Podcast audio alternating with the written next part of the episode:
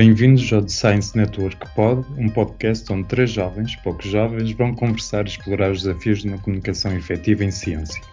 A ideia para a realização deste podcast constitui-se como um objetivo central de divulgação de tópicos, ideias e quais os problemas associados à comunicação de ciência sobre a temática em discussão nos vários episódios.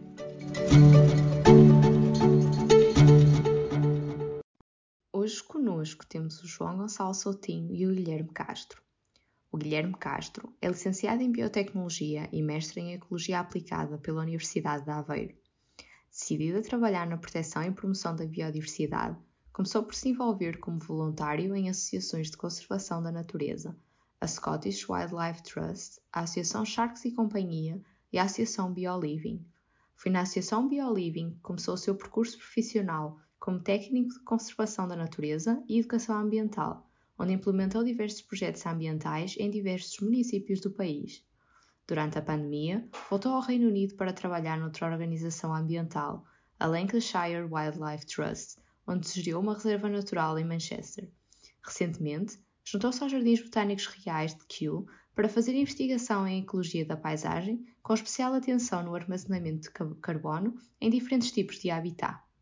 O João Gonçalo Soutinho é mestre em Biologia, dirigente associativo e fundador da Associação BioLiving, onde coordena o projeto vacaloura.pt.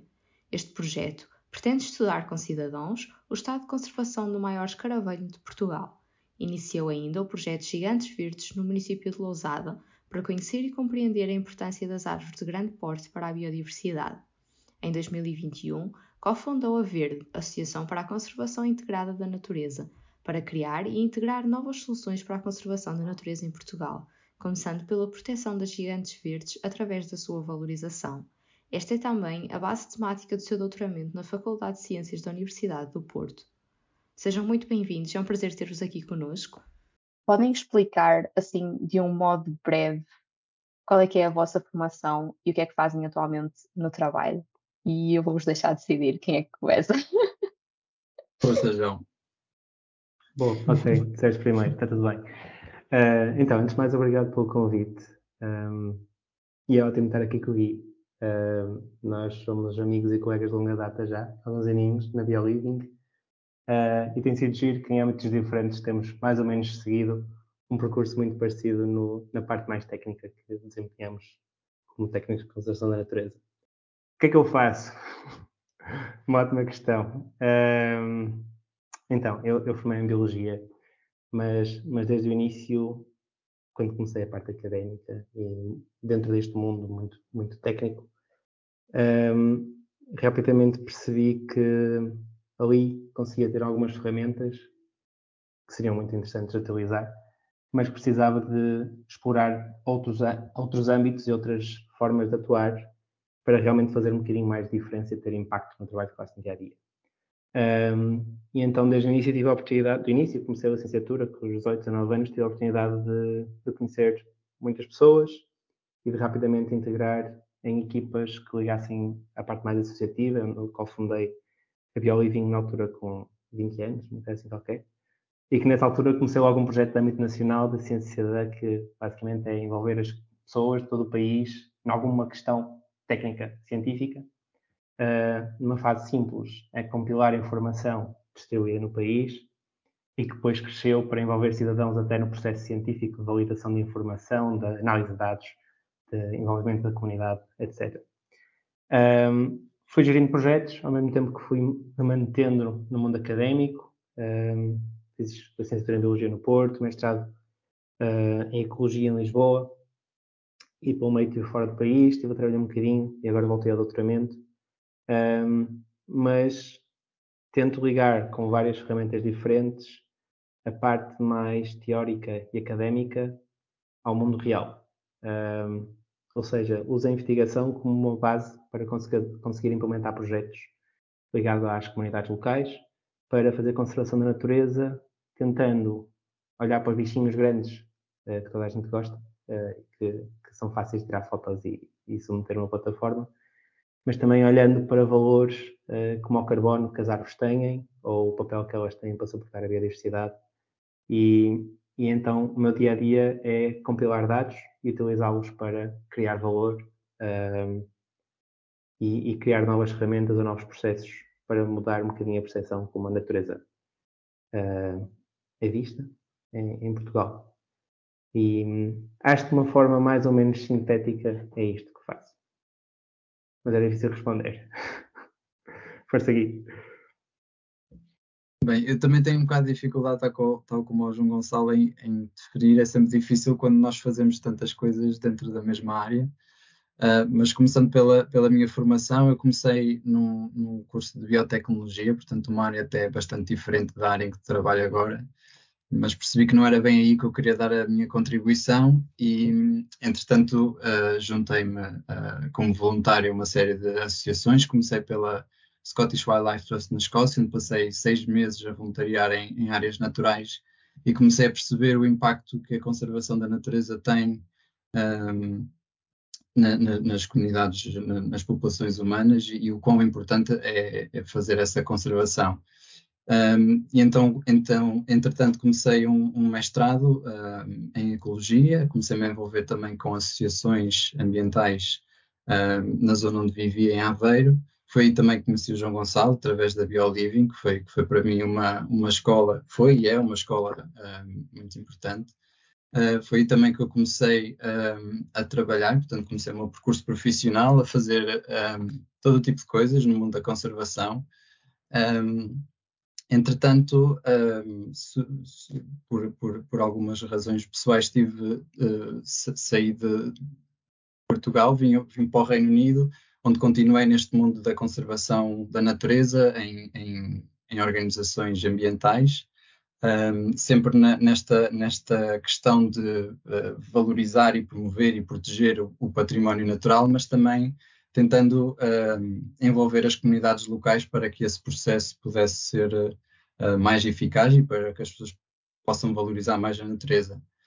Um, mais recentemente, um, deixei no fundo um bocadinho esta, esta, este trabalho nas organizações ambientais, embora ainda me mantenha uh, envolvido, e entrei mais neste mundo académico de investigação, na procura de, de, soluções, de respostas para, para alguns problemas, um, e que anda muito à volta do, da, da, das questões da paisagem, como é que as, as, paisagens funcionam, como é que o carbono, tal como o João Gonçalo também falou, uh, como é que o carbono é armazenado, quais são as estratégias, um, no fundo, mais eficazes que nós podemos, que nós podemos uh, definir.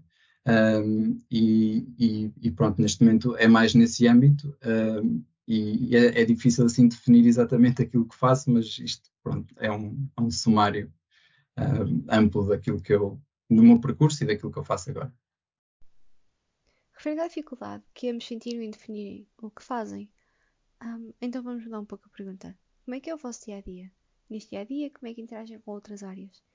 Porque o que disseram parece que não, não trabalham só num tema, têm estas várias interações. Como é que estas interações procedem? E uh, se sentem que interagir com outras disciplinas é de facto crucial ou não? Uh, agora inverti a ordem e vamos começar com o Gui e depois com o João. Bem, eu não sei se fica mais fácil, na verdade, definir, porque uh, as interações com outras áreas são, são, são muito diversas. Um, falando um bocadinho uh, no contexto específico em que estou a trabalhar agora, eu, eu trabalho num projeto de ecologia da paisagem, uh, que é um projeto multidisciplinar que envolve, envolve cientistas e investigadores de diferentes áreas, e logo aí há uma grande interação com, no fundo, com outras áreas do saber e com outras, com outras áreas de estudo. Um, e eu contacto muito com, com a questão do, do, dos fungos e, de, e, e, todas as dinâmicas associadas aos solos, uh, mas também contacto com, com gestores da paisagem e com, com, com uh, associações e com uh, gestor, bem, agricultores, nomeadamente, mas também com entidades públicas e governamentais. Portanto, há uma grande interação com, com outras áreas e isso é absolutamente essencial se nós queremos conservar e preservar o património natural, uh, mas sobretudo quando trabalho, que neste momento trabalhando numa, numa, numa escala ao nível da paisagem, uh, precisamos desta multidisciplinaridade. Uh, e, e, só assim é que é possível, de facto, olharmos para a paisagem de uma forma holística e integrada para que possamos definir as estratégias e para que essas estratégias possam ser eficazes. E esse trabalho passa muito por um, no fundo, trazer todas as pessoas, todas as partes interessadas para que possamos todos construir uma estratégia e um plano que, que faça sentido e que responda aos desafios atuais. Um, e, portanto, a interação é constante, é diária e, e não, não, há um dia igual, e, e, é isso também ao mesmo tempo que torna tudo desafiante. Um, é, é, assim, uma forma sumária é isto. Um, não sei se há muito a acrescentar, mas, mas isto é algo que. Esta interação de várias disciplinas é algo que, que aprendemos quando saímos da academia e começamos a olhar para o mundo real e a trabalhar com as pessoas. Em mundo associativo temos muito esta, esta ideia. Uh, mas ligando aqui às questões da natureza, um, é fácil perceber esta ligação uh, quando nós somos biólogos ou trabalhamos na área de biotecnologia, estamos na academia a perceber como é que a biologia funciona. A biologia é como é que a vida funciona, porque é que temos tanta bicharada, como é que ela está, como é que há a interação, como é que há a evolução, como é que funciona do ponto de vista químico, etc. Um, mas na academia não nos ensinam, por exemplo, porque é que uma árvore pode ou não ser mais importante para um proprietário. E quando falamos com proprietários, que, é que ninguém quer saber porque é que a árvore faz fotossíntese. Isso não interessa. O que interessa é, ok, ao final do mês, o que é que a árvore me vai dar a mim? Ou se eu tirar dali a árvore, o que é que eu na realidade posso fazer naquele terreno que me pode dar um bocadinho mais dinheiro no final, no final do mês, no final do ano? Ou o que é que eu vou deixar aos meus filhos? Um, e quando começamos a pensar nesta perspectiva, começamos completamente a, a, a esquecer um bocado a biologia, temos na base nas evidências, em que quando temos de tomar decisões é bom ter noção que se calhar umas árvores são mais importantes que as outras. Mas começamos a fazer uh, gestão de paisagem, gestão financeira, uh, comunicação, uh, educação ambiental, um, marketing, vendas, um, preços. Estou quase a dizer um conjunto de ações que eu faço com alguma frequência, ou que vou ligando. Um, e então, apesar de, se calhar, nos tentamos especializar em alguma coisa mais técnica na academia, depois saímos, saímos cá para fora e temos de aprender um bocadinho sobre tudo, pelo menos para conseguirmos falar com os técnicos dessas áreas quando precisamos de alguma coisa. Porque se não soubermos nada de nada, vamos estar a falar alhos para bugalhos e depois pensamos que é a mesma coisa, estamos a tentar explicar e estão a olhar para nós como um burro olhar para um palácio. Um, e então, as nossas, as minhas tarefas em particular, no meu dia a dia, mudam muito. Uh, Posso-vos dizer que ontem cheguei às 10 da noite de Lisboa porque fui lá fazer reuniões para ter novos clientes para a associação. Hoje estive no centro de investigação a fazer, um, pronto, olhar para dados o dia todo. Um, e amanhã vou estar em formação técnica nas equipas da associação, porque temos de fazer aqui umas coisas. Vou ter de ir ao terreno durante a tarde, ver umas situações que temos de resolver. Por isso, não há dois dias iguais. Uh, e às vezes estou duas horas a fazer gestão financeira, outras depois estou a fazer comunicação, estou a fazer análise de dados. Então, pronto. É giro. Pronto, saímos completamente do âmbito. Um, porquê? Porque a natureza envolve tudo, não é? Envolve o dia a dia das pessoas, envolve como é que as pessoas se deslocam, o que é que alimentam, o que é que comem, o que é que usam. Uh, e por isso que queremos fazer conservação, temos de pensar nisto tudo. Claro, é ótimo ter equipas grandes e que possam ajudar em tudo, mas não há dinheiro para tudo também, então depois temos de estar aqui a, fechar buracos. E pegando nessa interação com as várias áreas e com as pessoas, sentem que a população em geral já está mais alerta e informada sobre os temas para a sustentabilidade ou sobre temas da sustentabilidade e de que há medidas climáticas urgentes a serem feitas e a serem implementadas? É assim, acho que depende de que tipo de população estamos a falar. Uh, se eu estiver numa cidade, Lisboa no Porto, sim, muito mais conscientes do que no passado, uh, várias gerações, sem stress nenhum, uh, muito mais ativas, ativistas sobre diversos assuntos. No mundo rural, ainda não. porque pega um bocadinho estava a falar anteriormente, que é como é que, e que eu penso muito nisto, como é que eu posso exigir a um proprietário para ter comportamentos mais sustentáveis quando se calhar eles não têm sequer dinheiro para pôr comida no, na mesa ao final do mês se tiverem de mudar alguns dos hábitos.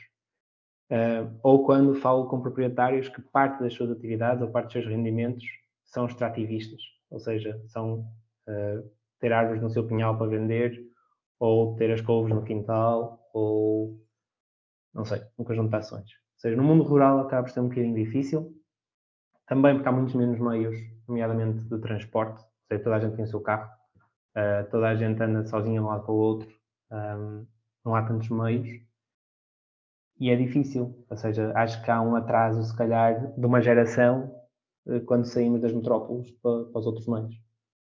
E em alguns sítios, se calhar, duas gerações, vai demorar a chegar ao nível. Um, mas acho que aos poucos vai, vai chegando lá.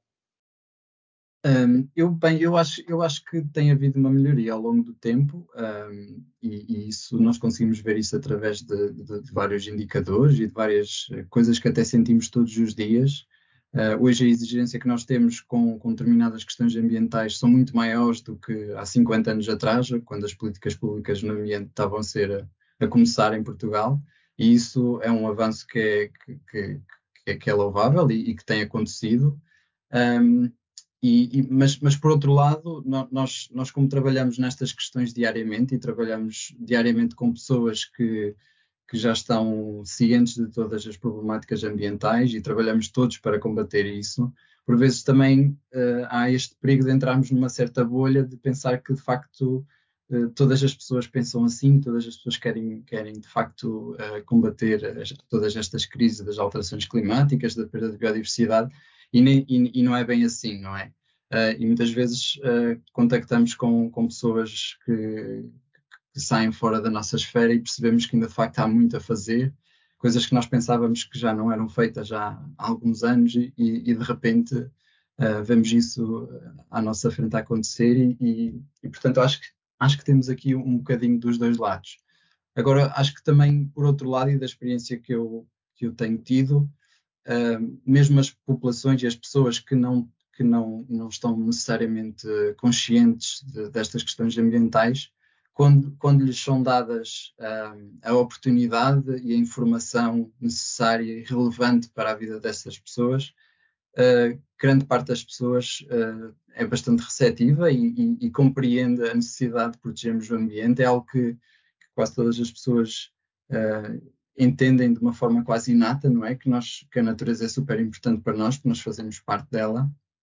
Uh, e, e, e, eu acho que temos que trabalhar sobre esta esperança e sobre esta, um, esta capacidade de, de, fascínio que todas as pessoas têm pela natureza, um, nunca esquecendo que há sempre dois polos, mas, mas, mas que, que, que há sempre muita, muita oportunidade por explorar e, e, e, na verdade é isso que nós fazemos todos os dias, é com este otimismo que, que, que, temos que ter para combater todas estas questões ambientais.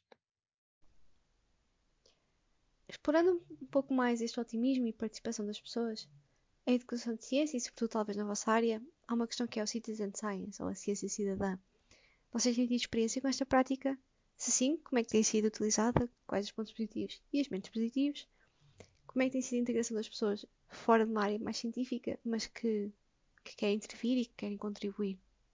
A questão da, da ciência cidadã é, é, bem, eu tenho tido algum contacto com vários projetos, desde logo com um projeto que, que o João Gonçalo mencionou no início, da, da Vaca Loura, um, e são, são projetos uh, que, que, a meu ver, trazem muito valor. Um, para já porque vêm sempre colmatar algumas uh, faltas de informação que existem, mas ao mesmo tempo envolvem as pessoas e, e todo o tipo de pessoas. E isso, e isso permite sensibilizar, educar, instruir as pessoas acerca de todas estas uh, temáticas.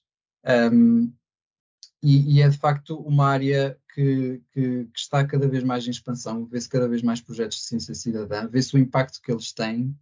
Um, e ainda há bem pouco tempo eu uh, participei aqui numa conferência em Londres um, e uma, uma, conferência que envolvia diferentes investigadores portugueses.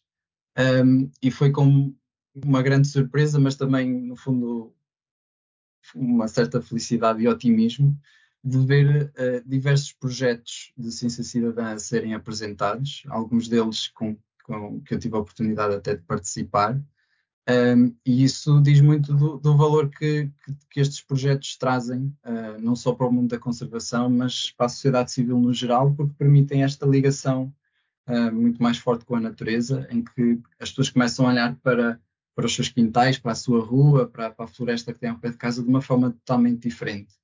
Um, e, e, eu, mesmo eu que que, que, trabalho e estou em contacto constante com a natureza, participar em projetos de, de ciência cidadã faz parte também do, do, do, meu dia a dia. Eu todos os dias quase submeto registros, uh, portanto é quase uma, uma contribuição que se torna quase um, um vício, porque uma pessoa começa a, olhar para, para todos os tipos de, de organismos que, que, vemos todos os dias e saber que esses dados são utilizados por cientistas e que, e que permitem perceber a biodiversidade de uma forma muito mais completa.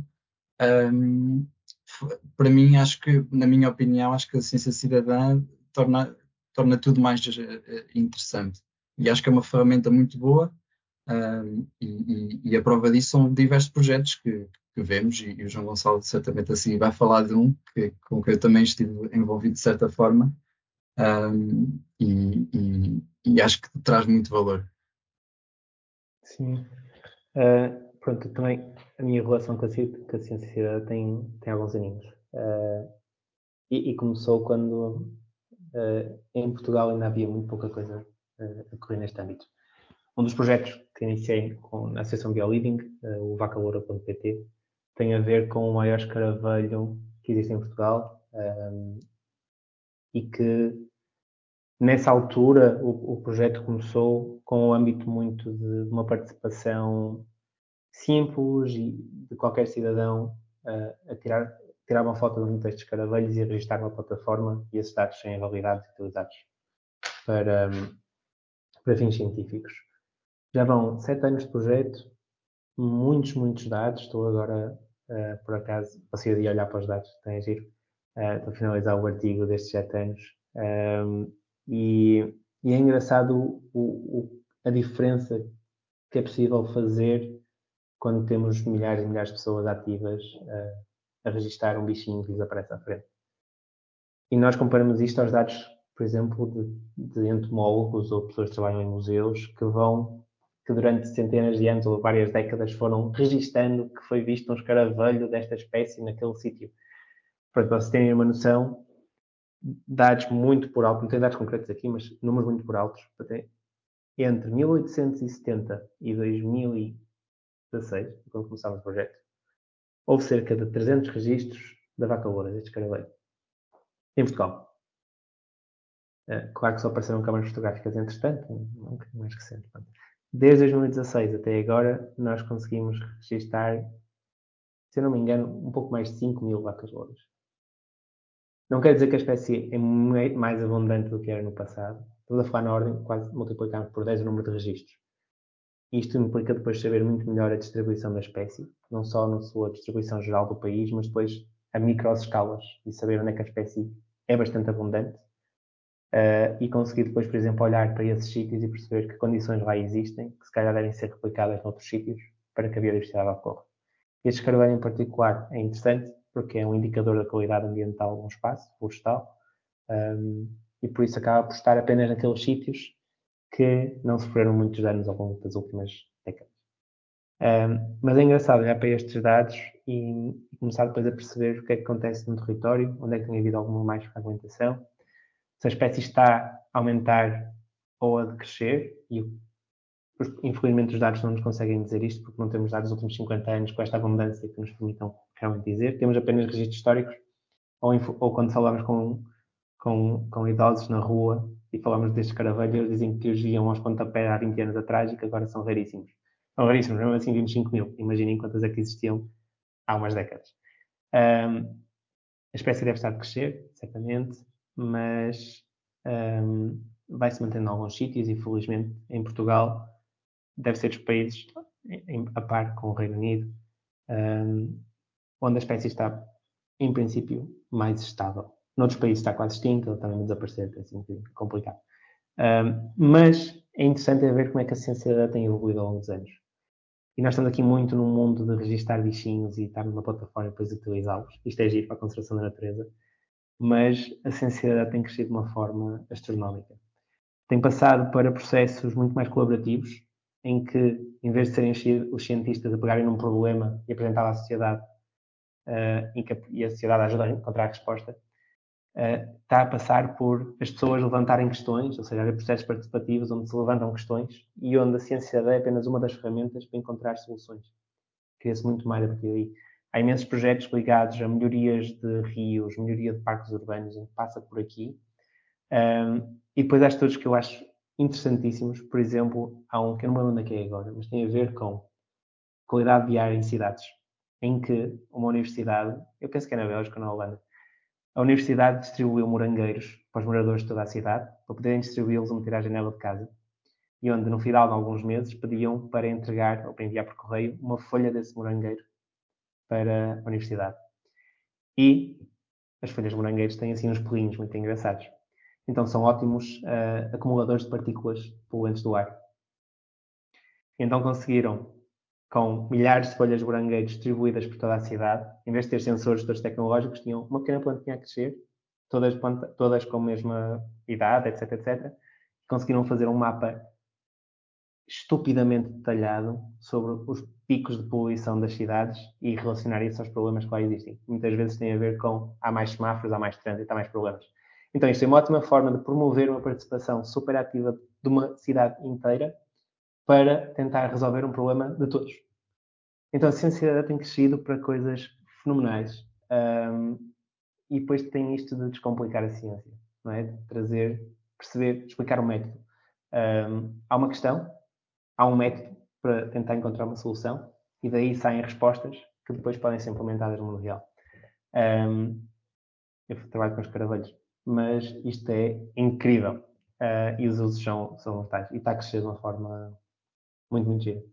Uh, eu não sou especialista nisto, não dizer um bocadinho mais, mas, mas é giro. Uso como uma ferramenta. E agora, uh, o que eu considero uma pergunta um bocado polémica. Consideram que a ciência cidadã é uma prática inclusiva ou que só chega a um segmento da população?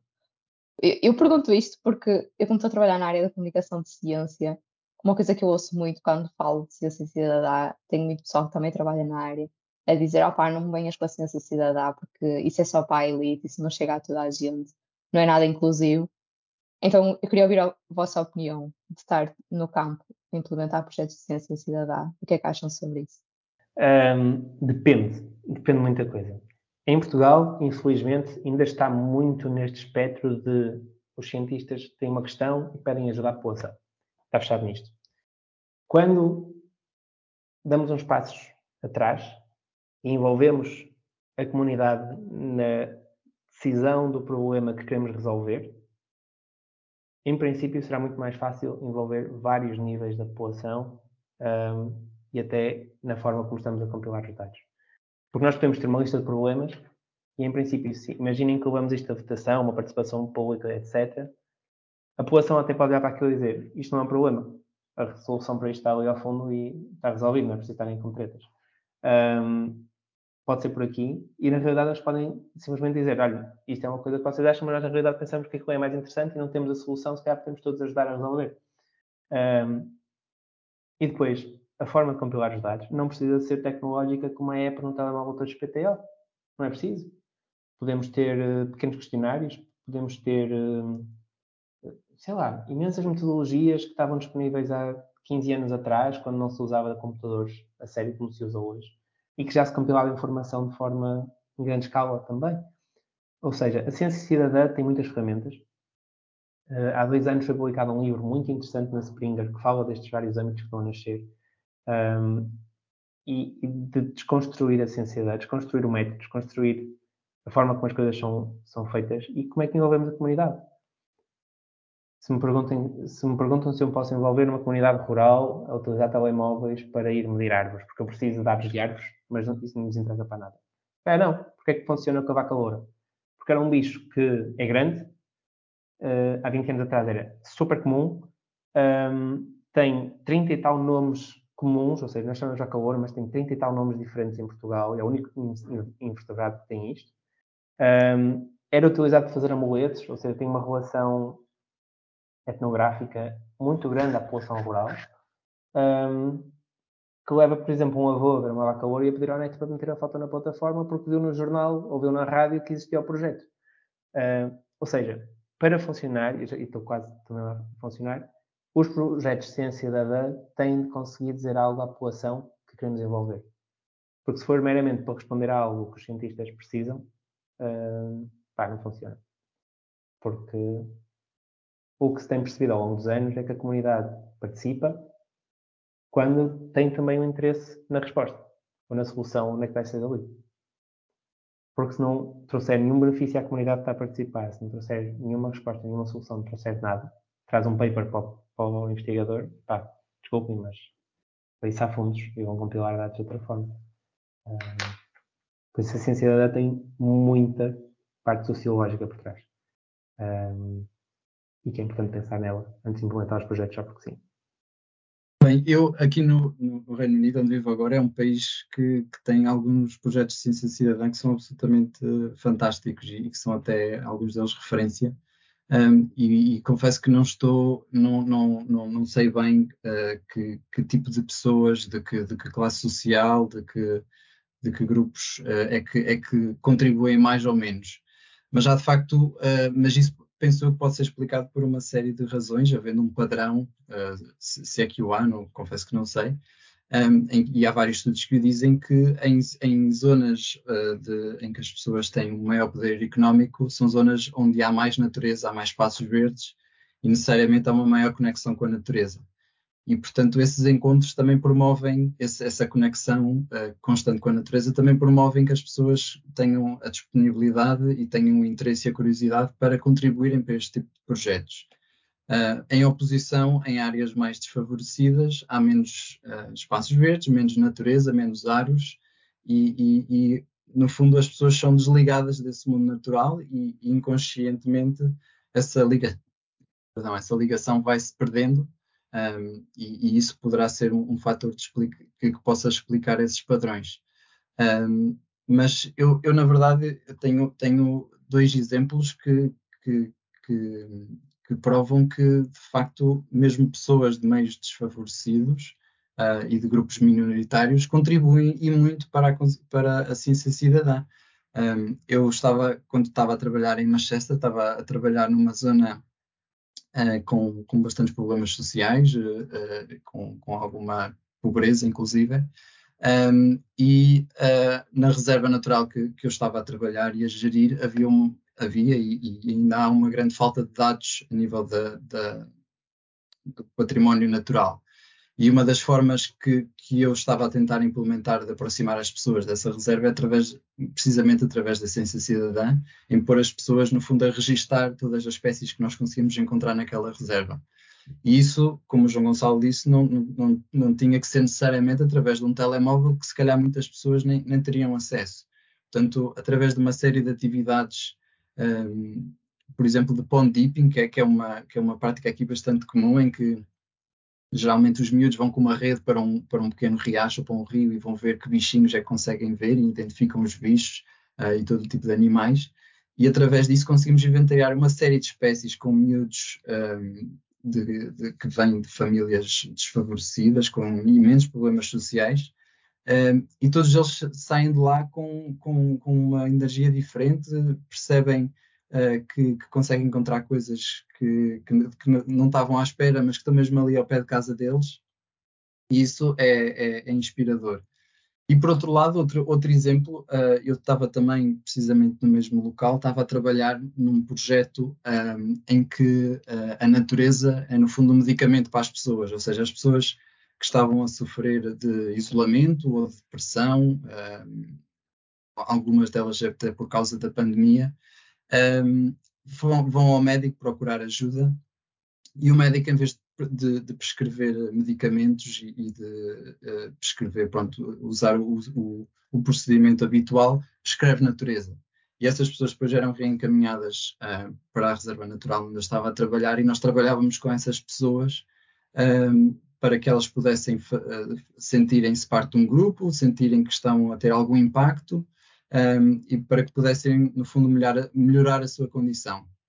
E a verdade é que comecei, comecei também com este projeto de ciência cidadã, em que, em que estas pessoas um, de, de, de, todo o tipo de, de, de backgrounds, tanto pessoas que trabalham em empresas e que gerem empresas, como pessoas desempregadas uh, e, que, e, que, sempre tiveram uh, bastante dificuldade em entrar no mercado de trabalho, que uh, acesso à, à educação, enfim, uma série de, de problemas sociais. E, portanto, pessoas de, de, cenários tão diferentes a trabalharem em conjunto pela natureza, a descobrirem espécies, a ficarem entusiasmados pelas espécies. Um, e o caso foi tão, tão, tão bem sucedido que nós conseguimos trazer as pessoas, no fundo, que gerem o Sistema Nacional de Saúde aqui em Inglaterra, a trazer à, à nossa reserva, demonstrar o que, o que estávamos a fazer. E o espanto foi tanto que se começaram a desenvolver uma série de conversações para que pudéssemos expandir esse projeto para outras zonas uh, da cidade uh, e, ultimamente, para que isso pudesse, que possa ser implementado uh, pelo país fora. Um, não sabemos bem, até porque eu já não estou a trabalhar nesse projeto, mas não sabemos bem quando é, que, quando é que isso será possível, se é que será possível, mas os primeiros passos estão a ser dados. E, portanto, a ciência cidadã, para além de contribuir com, com dados para a ciência, pode ser também inclusiva, tem é que ser bem planeada e tem que se que, que, que, envolver, que envolver todas as pessoas, porque todas as pessoas podem ter essa, esse papel na, na divulgação e no conhecimento científico. Concordo muito com o que acabaste de dizer sobre natureza e relação com a saúde. E estava aqui a lembrar-me de um artigo do Oliver Sacks. O Oliver Sacks era um neurologista um, bastante conhecido, com livros muito, muito interessantes, um, desde The Man Who Mistook His Wife for a Hat, um, livros sobre musicoterapia, ele escrevia também para o New York Times. E, um dos artigos do New York Times era baseado numa experiência que ele, que ele viveu com, com pacientes. Ele começou a notar que, bem, ele tinha começado a trabalhar numa clínica que tinha um jardim e por algum motivo houve um dia em que levou um, paci um paciente que estava super instável. Um, clinicamente, nós estávamos a conseguir controlar os sintomas e ele decidiu ir com o paciente apanhar ar, um pouco ao jardim da clínica. E, e relata que foi do 8 ao 80. Uh, a, a melhoria dos sintomas só pelo facto de sair da enfermaria e ir, e ir até o jardim. E se não me engano, uh, eu penso que ele começou a levar mais pacientes também a caminhar no jardim e um, uma forma de terapia e era um efeito brutal, francamente visível. Voltando à questão das networks, sim, porque é que a saúde é feita em paredes de hospitais e não em parques também. Nós somos seres, nós não vivemos em caixinhas. Um, isto para dizer que sim, acho, acho esse projeto uma ideia fabulosa. Não sei se querem comentar alguma coisa do que a Andrea falou como exemplo desta ligação, da importância do que é a natureza. Senão eu tenho aqui uma pergunta que vocês vão adorar, que é daquelas de quebra-gelo. Uh, e aí vamos ver se não queriam responder ou comentar. Agora, se João e Guilherme se olhassem para o Guilherme, para o João, 15, 16 anos, olhar para toda uma diversidade de áreas eh, e possibilidade de profissões, já equacionavam, já tinham um bichinho para a área que estão a trabalhar hoje? E se sim, também quais os conselhos talvez dariam ao João e ao Guilherme, de 15, 16 anos, para talvez fazer um caminho mais ajustado, talvez? Um, então, uh, é, uma, é uma altura fixe, essas 15, 16 anos. Um, no meu caso particular, foi uma altura de muita mudança. Pronto, eu não falei no início, mas pronto, eu conheço a Mariana desde que tenho 5 anos. Eu cresci em Ponte Lima. Nos 15, 16 anos foi na altura que eu saí. Uh, pronto, uma fase, um, um muito forte. Eu mudei a sair de Ponte Lima, mudei de cidade, mudei de vida, basicamente. Uh, e foi na altura que também comecei a perceber ou pensar o que é que queria seguir, o que é que queria fazer, o que é que eu ia ser. Até ali era um bocado puto, Uh, é, é, é, o que é, somos putos, uh, e chega algum momento em que batemos com a cabeça e temos que começar a pensar nas coisas. E foi mesmo aos 15, 16 anos. Um, fixe. Opa, eu tenho. Meus pais estão muito ligados à natureza, a minha família está muito ligada à natureza, sempre, acho que vem daí o chinho. Não sabia exatamente o que eu queria fazer, mas sabia que tinha de ser algo ligado a isto. Uh, e nessa altura também decidi que, ok, isto é tudo muito giro, mas uh, tens de independente, tens de arranjar, etc, etc, mas acima de tudo tens de fazer algo que gostas uh, e tentar ser muito bom no que gostas. Um, e se fizeres isso, em princípio, as coisas correm mais ou menos bem. Passados 10 anos, um, as coisas não estão a correr mal, mas há aqui uma luta de muito foco no trabalho. Uh, é giro, no fim de semana, por acaso, eu pensar nisto e falar um bocado nisto com alguns amigos. Um, em que quando tentas trabalhar em algo que gostas, faz uma ligação muito direta dos teus hobbies ao teu trabalho. E depois, quando és workaholic e cansas de trabalhar todos os dias, chegas ao ponto em que ficas cansado dos teus hobbies. E então, o que é que fazes? Um, e ando um bocadinho nisto, em tentar recriar a minha paixão com a natureza, como eu vou a seguir o meu percurso, tentando fazer coisas que me, não sejam diretamente ligadas ao meu trabalho, mas que me permitam desfrutar dos meus hobbies. Isto é uma da cabeça, não tenho resposta para isto. O que é que eu diria, talvez, um, ao, meu, ao, meu, ao João Gonçalo de 15 anos, que uh, está tudo bem, tens de ser independente. Se calhar não é um sprint, é uma maratona longa, tens tempo para ser independente, criar os teus projetos, fazer as tuas coisas. Uh, eu com, pronto, tenho 26 anos, há um ano e meio fundei uma associação, neste momento estou a empregar três pessoas na associação, onde eu faço um doutoramento, para imaginem o caso da minha vida. E gosto, mas, mas se calhar podia fazer isto com 32 anos, ou 33, mas precisava fazer 26, 27. E se calhar dizia para levar as coisas com um bocadinho mais de calma,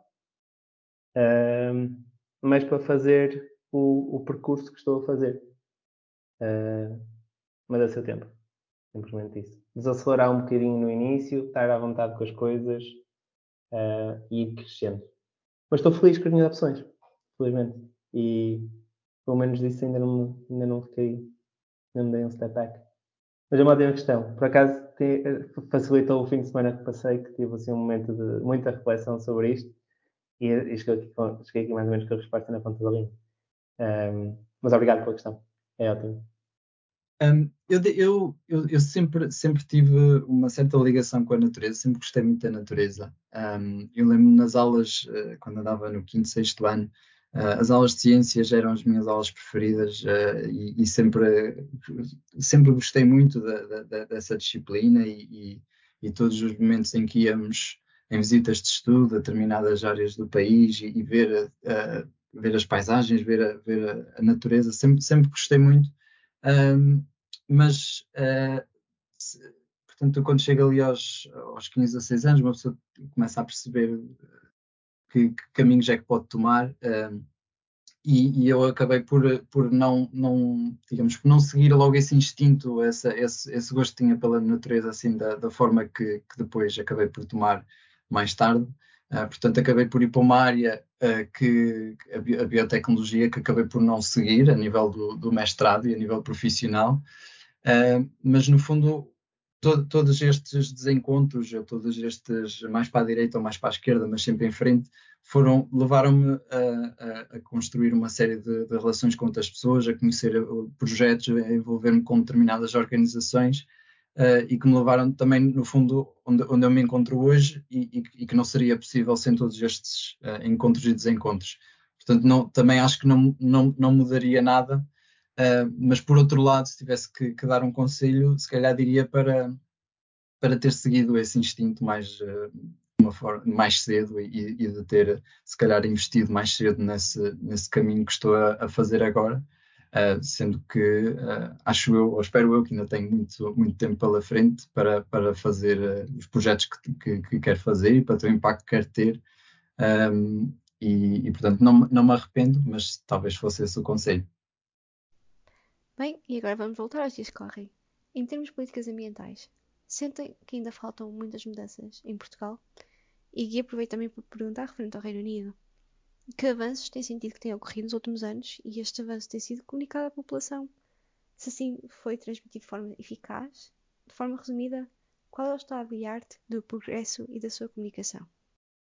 Um, a nível das políticas ambientais, eu acho que tem havido um, um progresso grande nas últimas décadas. Um, se esse progresso é o suficiente para, para combatermos estas crises, já é uma outra questão.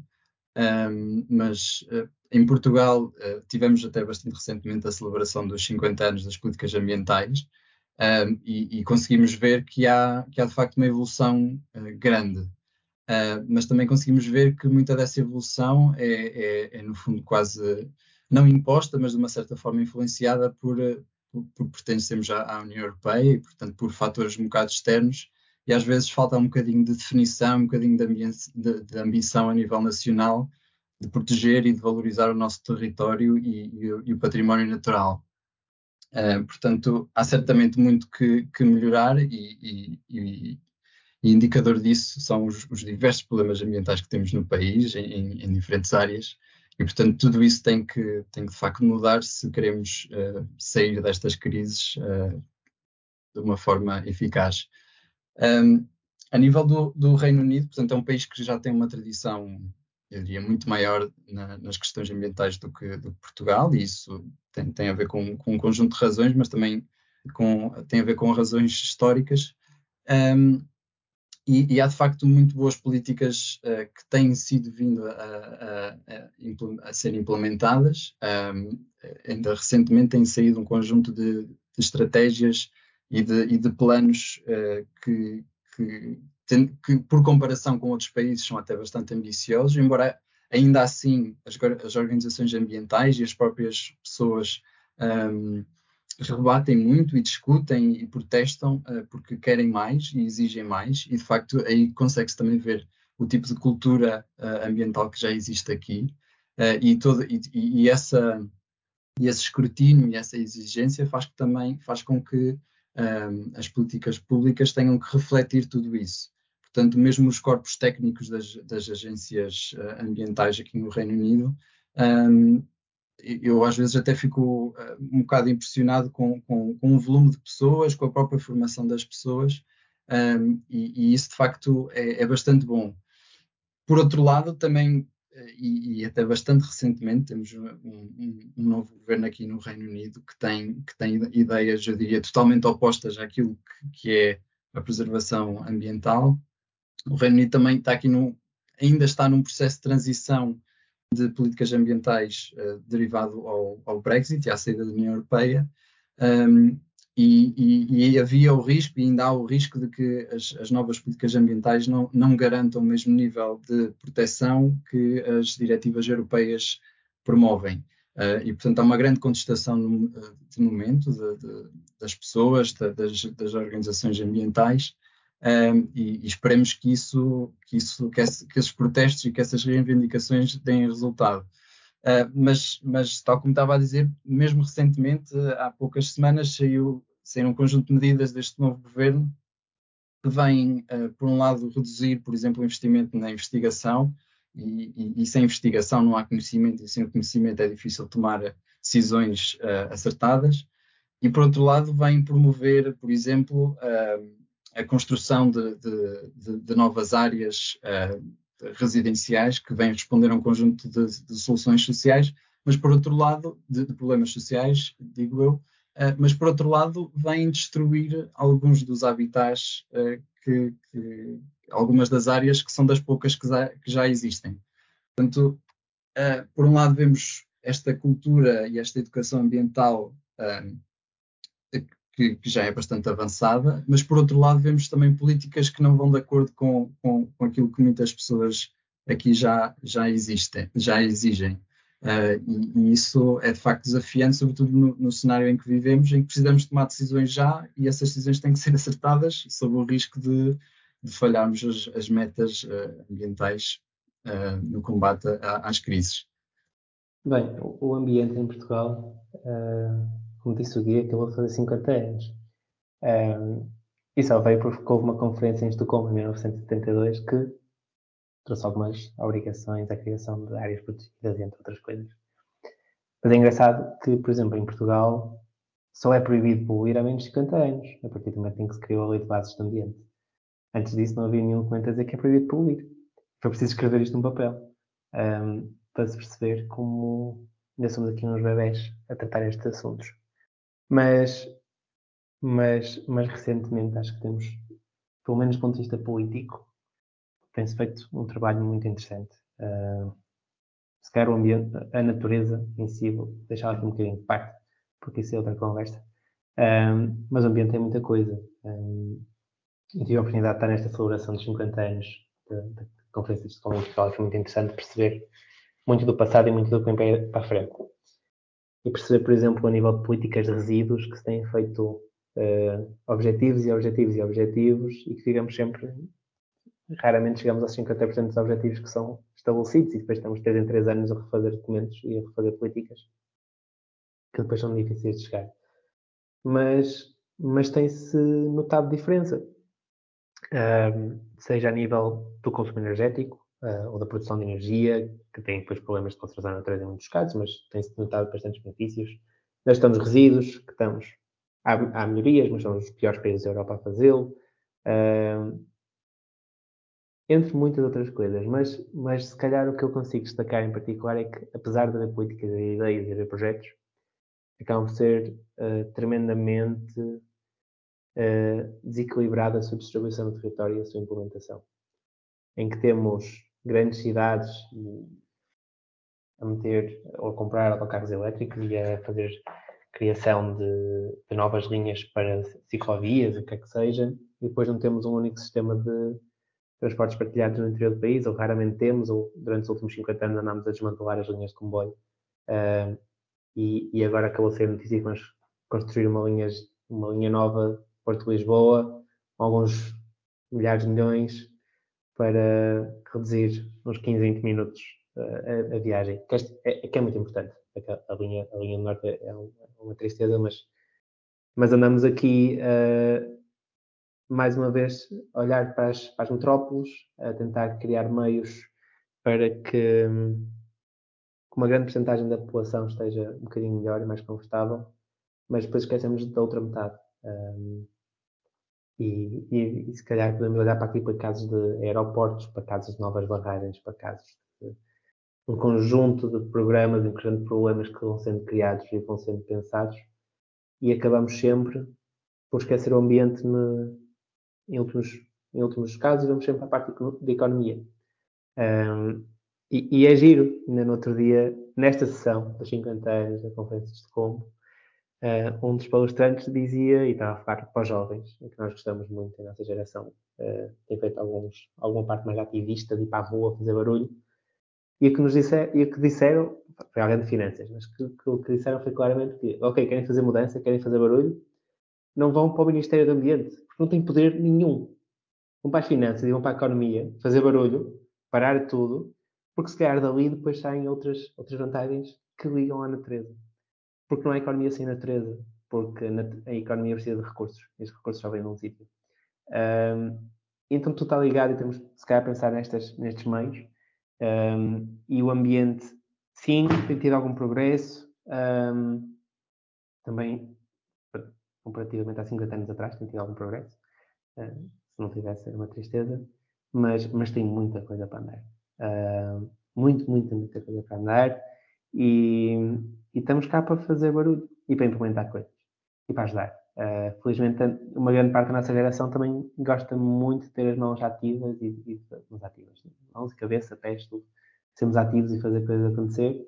Uh, e reivindicamos uh, o facto de queremos estar presente queremos estar nos momentos de decisão também e, e no nosso futuro e ser ativos no nosso futuro.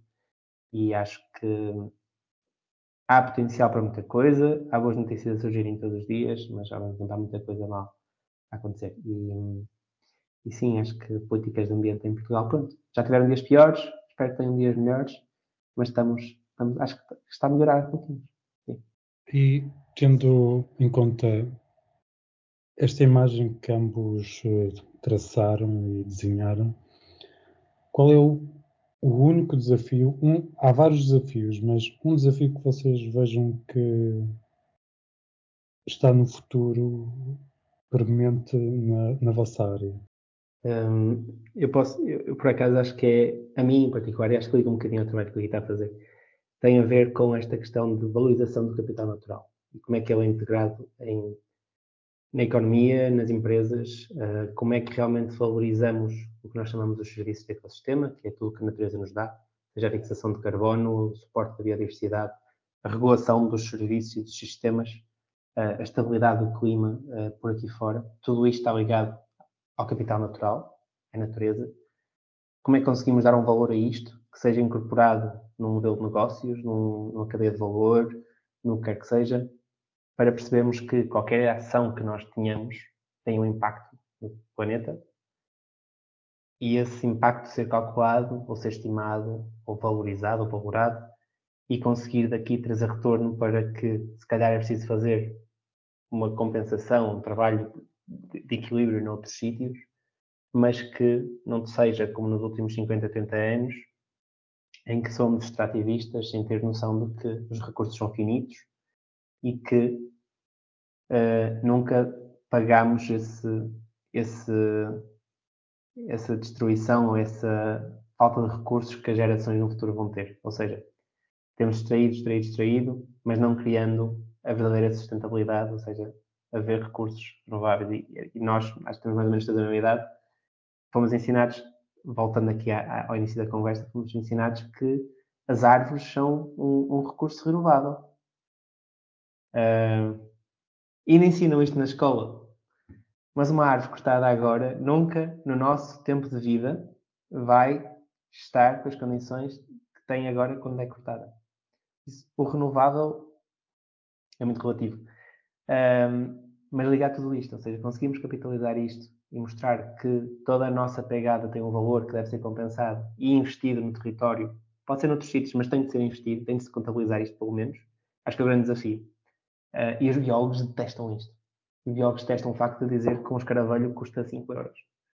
Porque não custa, custa muito mais. Mas é preciso fazer estes passos e acho que é a grande questão que, pelo menos a curto prazo, está a ocorrer. Em parte estou a trabalhar nela e também, e, e, tem sido muito engraçado estar neste, neste meio. Bem, eu se tivesse que, que nomear assim um, um, uma problemática no contexto português, um, eu diria, uh, sem dúvida, a relação que nós temos com as paisagens. E, e quando eu digo relação, digo uh, a forma como, não só como olhamos para as paisagens, mas a, a, forma como gerimos as paisagens, a forma como gerimos o território, a forma como produzimos e consumimos bens, a forma como como, como o, ou seja, o impacto que, que, as nossas atividades diárias têm uh, na, na, nas paisagens e, e, nos sistemas naturais. Um, e isso em Portugal é, é, é de mais evidente. Nós temos um, um, território em que, em que cada vez mais há uma, um movimento das pessoas do, dos ambientes rurais e, e, e, do, e do interior. Bem, do interior, Portugal não tem propriamente interior, não é? O interior é mais o interior político do que propriamente geográfico, mas Portanto, há este movimento das pessoas para, grande, para grandes cidades e, e, o, e, este, e toda a paisagem rural é, no fundo, uh, abandonada. E, e, esta relação com a paisagem começa. Um, até podemos olhar de um ponto de vista quase filosófico, em que as pessoas, quando se referem a uma paisagem, pensam sempre num, num pôr do sol ou numa vista assim mais elevada do topo de uma montanha, mas as paisagens têm múltiplas dimensões. Tem a componente da, da conservação da, da biodiversidade e, e dos, e das dinâmicas ecológicas, mas também tem as dinâmicas sociais, tem, tem as questões culturais, as questões económicas, as questões políticas, envolve tudo isso. Uh, e, e, e, no nosso território em Portugal temos, temos problemas enormíssimos, a, a, meu ver, nomeadamente o desornamento do território, em que temos, nomeadamente na floresta, temos terrenos minúsculos que, que, não, que, que é impossível gerir floresta na, nessas condições, não há economia de escala, eh, depois as soluções que existem são soluções que, que não são nada uh, uh, que não são nada boas a nível ambiental, nomeada a produção de, de por exemplo, de, de monoculturas florestais com modelos absolutamente extrativistas. Um, e, e, e, esses problemas são cada vez mais exacerbados pelas alterações climáticas, pela expansão de espécies invasoras, um, e, e, esta relação que nós temos com a paisagem é uma relação, pensou, muito superficial. Ainda olhamos para, para o território de uma forma muito uh, segmentária, ou seja, não, não, não, não, olhamos para a paisagem de uma forma integrada, não incluímos uh, as tradições que, que, se perdem a cada dia que, que, que passamos, não é? E muitas dessas tradições que estão relacionadas precisamente com os habitats naturais. Eh, dá para ver até pelos nomes das terras eh, por Portugal inteiro, que tem muitas vezes conotação com determinados tipos de floresta, com determinados animais. Um, e eu penso que, que, que, que, essa relação tem que ser, de facto, uh, cultivada desde, desde, não só a nível das políticas ambientais, mas desde a nível da educação ambiental, desde, desde tenra idade, começar a trabalhar com as pessoas, com as comunidades. Um, e é de facto um contraste que eu vejo, nomeadamente aqui com, com o Reino Unido, em que a paisagem tem um valor uh, quase supremo, ou seja, uh, aquela paisagem que as pessoas se habituaram uh, a viver e que sempre viveram na, com, com, aquela, com aquela árvore específica ali, com aquela com aquela vedação ali, é muito importante para as pessoas. Portanto, vai mais para além do valor estético, vai, vai, vai, é também pelo valor que aquilo traz e a ligação que as pessoas têm a essas pequenas coisas, mas que são grandes coisas ao, ao fim e ao cabo. E, e, e eu penso que, que, temos muito que melhorar nesse sentido em Portugal, mas também há muitas soluções e há muitas pessoas a quererem trazer solu essas soluções. E é preciso também dar palco e voz a todas essas associações e, e conhecimento científico que está, que está cada vez mais uh, a contribuir uh, para que cada vez mais isso seja uma realidade. Uh, e, e, é sem dúvida possível porque há muitos casos de sucesso e, e, nós não temos que propriamente reinventar a roda, temos que perceber o que é que resulta, o que é que não resulta, tendo em conta todas as, as condicionantes e, toda, e, e as questões, uh, e, portanto, as características do nosso território, as características demográficas, tudo isso. Uh, mas é sem dúvida possível fazer de maneira diferente, porque a maneira como temos vindo a, a gerir o território e valorizar a natureza não, não está a resultar muito bem. Portanto, temos que, de facto, mudar aqui uh, os, os, modelos que, que temos vindo a implementar. E agora, para terminar, se pudessem deixar um conselho à atual geração de alunos do básico e do secundário e que vão ser os futuros cientistas, comunicadores e políticos, qual é que seria? Opa, eu, eu acho que o, o, conselho que eu segui que, e que, que dei a mim próprio, que é pá, façam o que gostem. Uh, acho que é a premissa geral.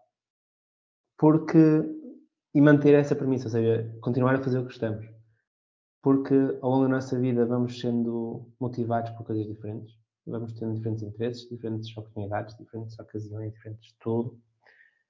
Mas se tivermos esta pequena premissa de pensar onde é que eu quero estar, onde é que eu gosto de estar, como é que eu gosto de. como é que eu estou bem, e que ligamos à saúde mental também. Como é que eu quero estar, acho que nos ajuda de uma forma simples, para também não estar aqui a alongar muito, a tomar decisões, não é? Tipo, temos duas oportunidades para a frente, duas ou três, tipo, qual é que, qual é que vou desfrutar mais?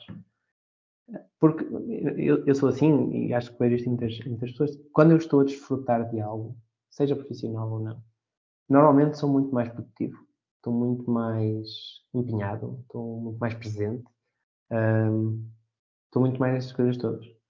Uh, depois tenho o, reverso, estou muito mais cansado, uh, porque dedico muito mais tempo, etc.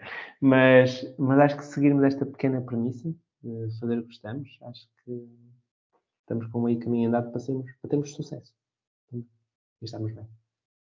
Bem, o conselho que eu dou é, é experimentem, experimentem coisas, uh, porque muitas vezes nós nos, nos currículos escolares uh, temos, temos tanta pressão, temos tanta, tanta matéria, temos os exames, temos, estamos preocupados com tantas coisas e acabamos por não experimentar coisas.